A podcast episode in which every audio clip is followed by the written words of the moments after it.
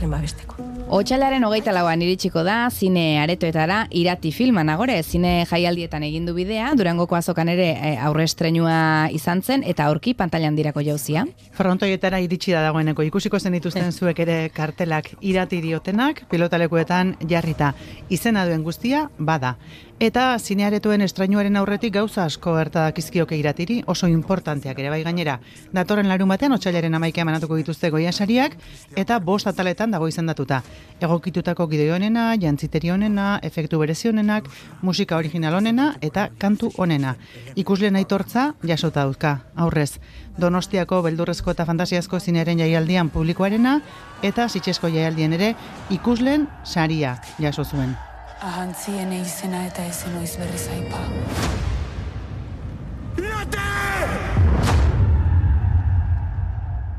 Izaskun urkijo, kaixo egunon. Kaixo, egunon. Noiztik daukazuzuk, otxailaren hogeita laua, egutegian hor markatuta. Bueno, aspaldi, bai, jakin genunetik, ba, hortxe, bai, zai.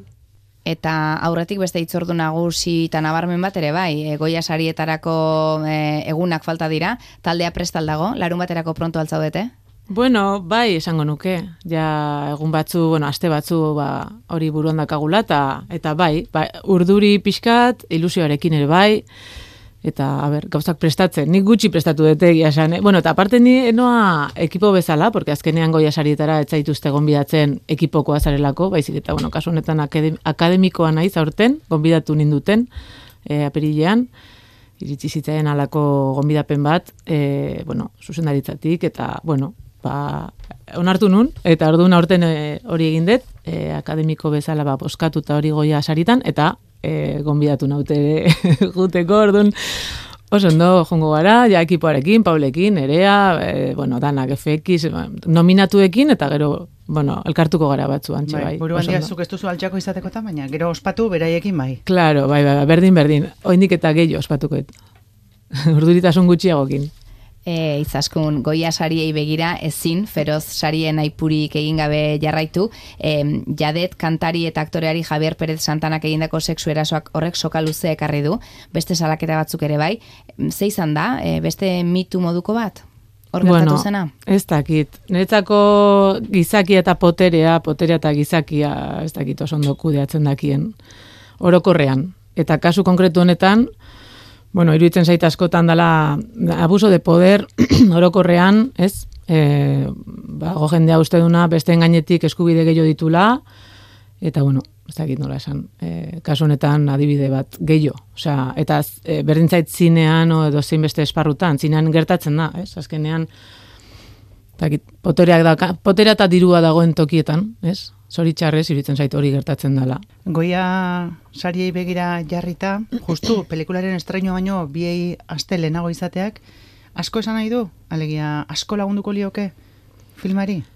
Mm, ez dakit, e, bueno, e, agian jendea zinera hurbiltzeko izango da olako anuntzio bat edo, ez? E, bueno, goia sarietan irabazten badu zehose, pues agian, oraindik Euskal Herrian iruditzen zait badagola ja gogoa, ez? E, ikusteko. Eta, bueno, gaina sariren bat irabazizkero, segurazki horrek lagunduko diola.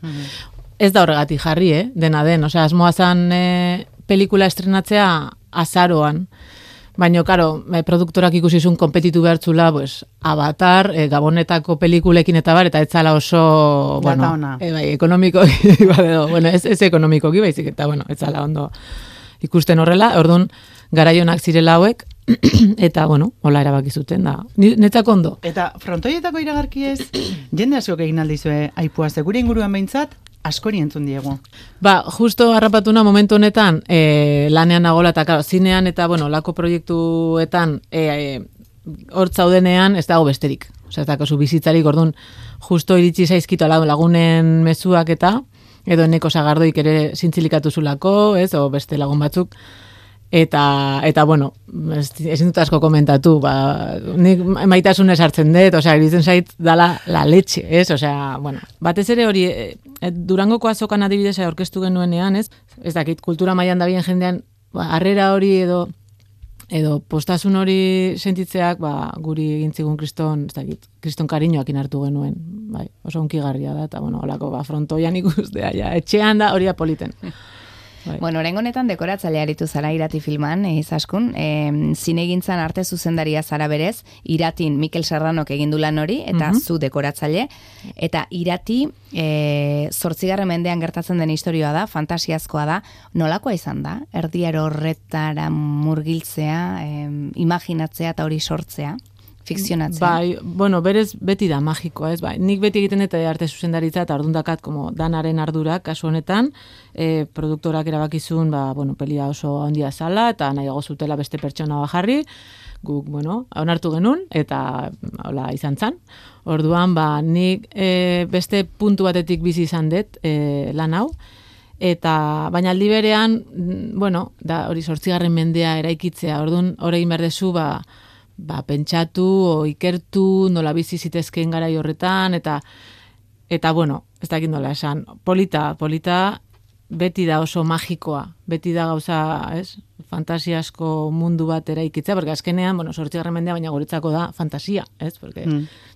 pentsatu dezakeko nola zan garai horretan, liburuak behiratu, ni adiez arkitektua naiz, eta hasiera batean, e, bueno, e, e, hasi nintzanean hau ikertzen, e, nola izan zitekeen hori, pues elkartu nintzen man ere eh, eskolako irakasleekin, o egin un master bat ere arkeologo batzuekin, ba, hoiekin ere elkartu nintzen, da pasasi daten informazio pila bat, eta, bueno, horrekin bat dosier bat egin da, ikusteko, bueno, urbiltzeko nola izan zitekeen, garai horretan bizitzea, ez? E, bizimoduak, arkitektura, eraikuntzak, eta bar. Jarri zinen orduan, zer, markatu, e, loarreko gazteluaren barruan, Mhm. fantasiatzen, eta gero, kobazulo barrutan? Batez ere erriskan, porque dako em, gaztelua zan, baina eraiki behar genuna zan, gazteluan ondoan edo edo oinarrian e, sortzen zan herri hori.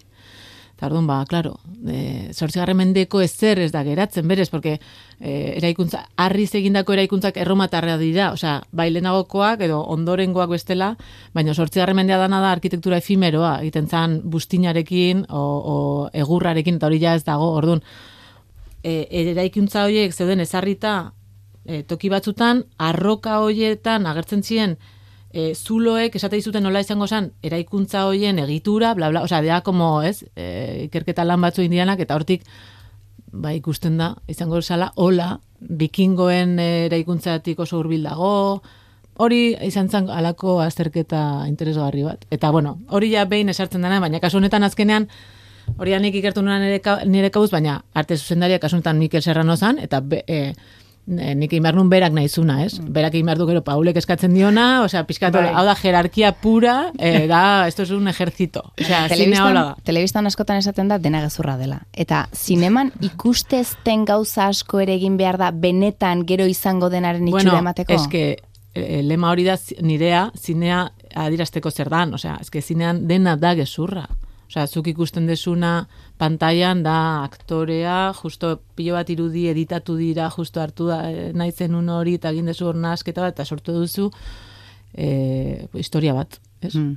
Ze- Zebait, ez dakit, baina ez da, dana da gezurra beti dago atzetik, ekipa handi handi bat, kriston lana, osea, eta, eta bueno, da beste gauza bat. Gutxi kontatuko dugu pelikulaz, e, bestela jakimina e, aseko dugulako gehitxo, baina triku horri bat agertzen da, eta gero triku horri horren harritzarra ere mugitu egiten duzue filman. Bai. Gorpu ateratzeko? Hori Bai. benetakoa da, edo, edo ez da, Ez, hor- hori dana fikzio, osea, hori dana fake, fake da. fake alda. Hori da por expan. Ah, bai, eh? hori da por ex. bai, e, berez, bai, eske ezin da asko kontatu, baina egia da pelikula honek e, dekoratu asko edo mm, dira naturalak, ez paisai asko dago, kobazuloak benetazkoa dira, eta gaztelua benetazkoa da, eta hor bai eginda herriska bat e, eraiki. Karo, gero datoz, e, David Eras eta bere ekipoa e, FX digital, eta orduan, karo, horren gainetik ere sortzen dituzte gauzak, dut, kobazuloan ere bai sortu dituzte alako, mm, bueno, digitalki beste gauza batzu, Bai. esan dut, e, bueno, Horregatik daude izendatuta efektu berezien atalean. Eta altxorraz ere galdetuko izugu, urren mordoa ikusten da naiz eta gero tratatuta egon. Hori egiten da, filmetarako alokatu, badago aloka, alako alokairu zerbitzu bat, behar den trasteriarena. Bai, bai, dana aurrea zan, dana aurrea zan, eh, es el tesoro de la reina de ez. Osea, dana da gezurra. Asko da alokatuta, bestela ere erosten da eta oso merke, gauza, osea, zuk egiten dezu ere bai sortu. E, oso denda merkeetan, elementu oso merkeak erosi eta zuk margotu eta zuk tratatu eta horla ematen dudala altxor bat. Ez? Osea, hori dana, karo, gezurra da, eta gero aparte digitalki ere bai, hori egiten dezu bikoiztu.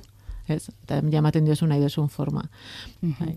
Ze izendapen, e, goia sariketetan, em, ze sailetan ez egoteak eman dizu penarik handiena izaskun?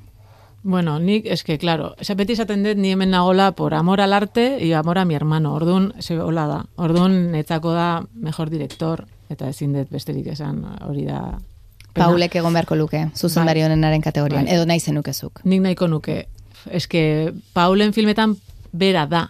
Osea, eske dena da bera. Gero dana, gu gara bere tentakuloak, baina dena den burua bera kontrolatzen dut dena. Ez da, beste pelikula batzutan, ez, asko gehiago delegatzen dute zuzendariak, baina bera da gidoilaria, produktorea, zuzendaria, eta gero postprodukzioan ere hor dabil, osea, dana kontrolatzen. Berari galdatu jotenean, ze ataletan ez egoteak eman dion min handiena, berak esan du argazki zuzendaritza, eta edurne askaratentzako errebelazio saria nahiko lituzkela.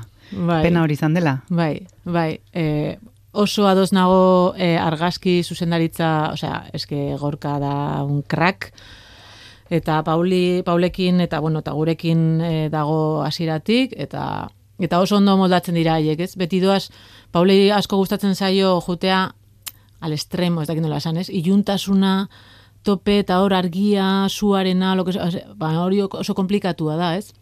Eta gorkak oso ondo laguntzen dio, ez? O, paisaia naturaletan, oso, oso ondo moldatzen dira eta e, espektakularra da irudia. Osea, Ez dizu galdetu, dekorazioa hitz egin dugu baino, ez dizu galdetu, zenbat zuzi erabili dituzuen filman?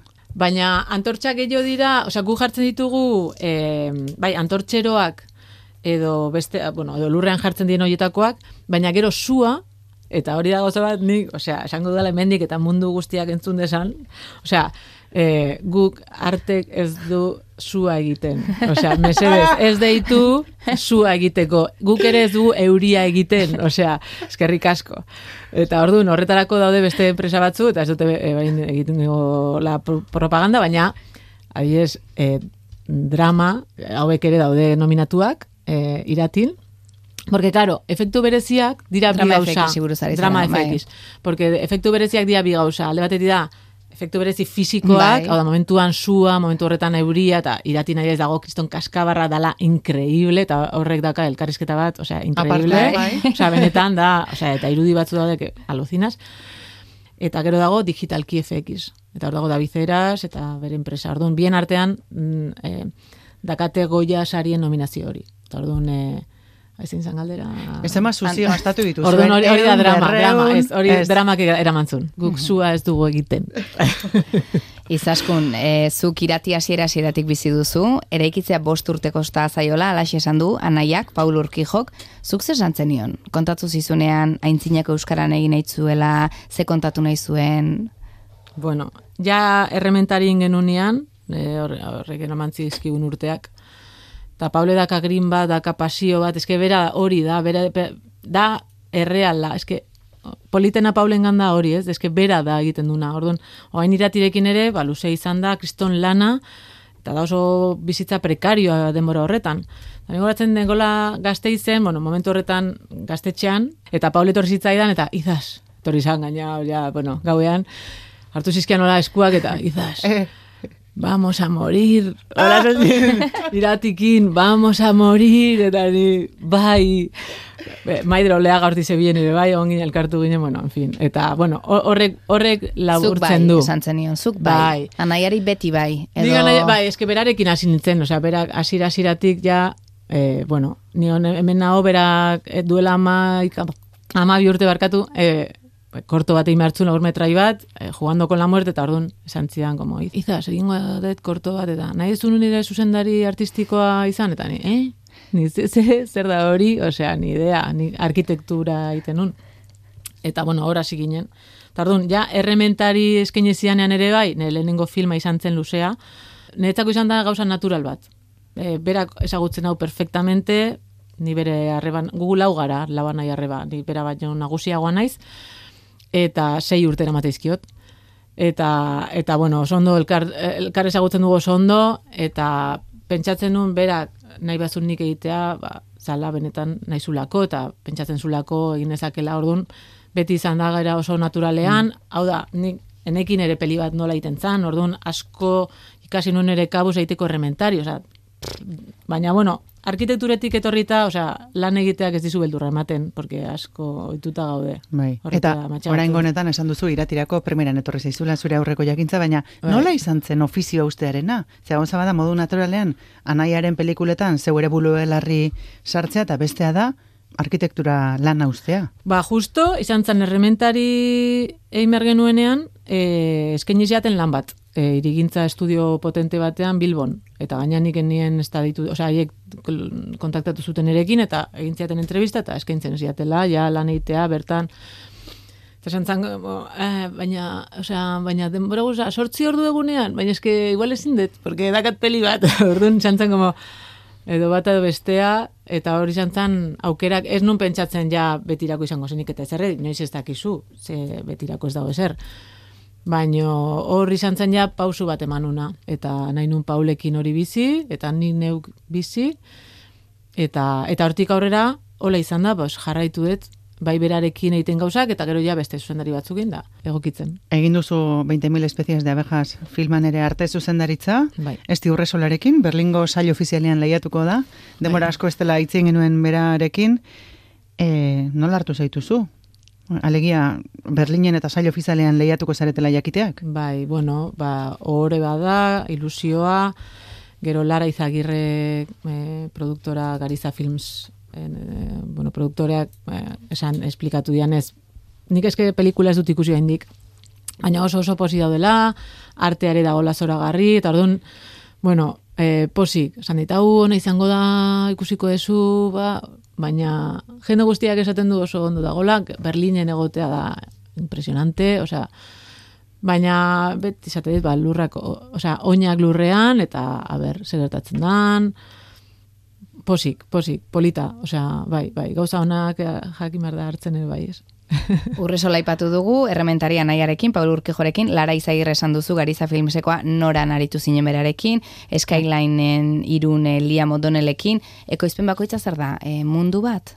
Ia profesio diferente bat, segun eta norekin ari zaren da, norentzat ari zaren lanean? Bai, egia da proiektu bakoitza dala erronka bat, ez dakizu ze izango dan, 20.000 espezies de abejasen, zan bapatean, eh, eskulturas de bronce a la cera perdida, zer da hori, kasi, eh, erleak zeuden, eh, ez dakit, eh, eskailanen zeuden, eh, estralurtarrak, eh, ez dakit, da, bakoitza da mundu bat, eta da, irakidoi erakurri, abertzen nahi duten, eta hasi como, ikertzen, erreferentziak bilatzen, zer da hau, osea, gauza asko ez dituzu ezagutzen. Adibidez, sobre todo de noche, deitu hartzan reeskritura, hasiera batean, hau da Lola Dueñasekin, Ana Torrent, bueno, pelikulon. Oraindik estrainatu ez dena, hori karteran daukazu ere. Bai, hori da oraindik ez da, inork ez du, ez da, osea, ez como, eh, inork ez daki, ez horretaz, baina hori izango da zerbait ona. Eta adibidez, horretan ere bai, e, bai, Victor Iriarte daka beste, ez dakit, otro mundo, beste iruditegi bat, nik ezagutzen enuna, osea, eta orduan, bai, da, oso polita da, oso polita beti, proiektu bakoitza da, gauza desberdin bat. Ze izaten da hasieran, zuzendariarekin elkartuta entzun eta entzun eta entzun eta entzun berak buruan daukan hori dena eta gero zuk ea horrekin zer egiten duzun? Ba, normalean, a ber, eh, o deitzen zaitu produktoreak, o deitzen zaitu zuzendariak. A ber, ni naiz pro-direktor direktora, beti. Orduan, eh, batez ere entzuten dut, bueno, produkzioare bai entzuten dut, noski, porque aie dira jabeak, o, Dirua jartzen dutenak Hori eta gobernatzen dutenak. Noski. bai. Baina bai, normalean da, zuzendaria hasten zaizu, gidoi bat bidatze dizu, irakurtzeko, eta kontatzen dizu historia bat.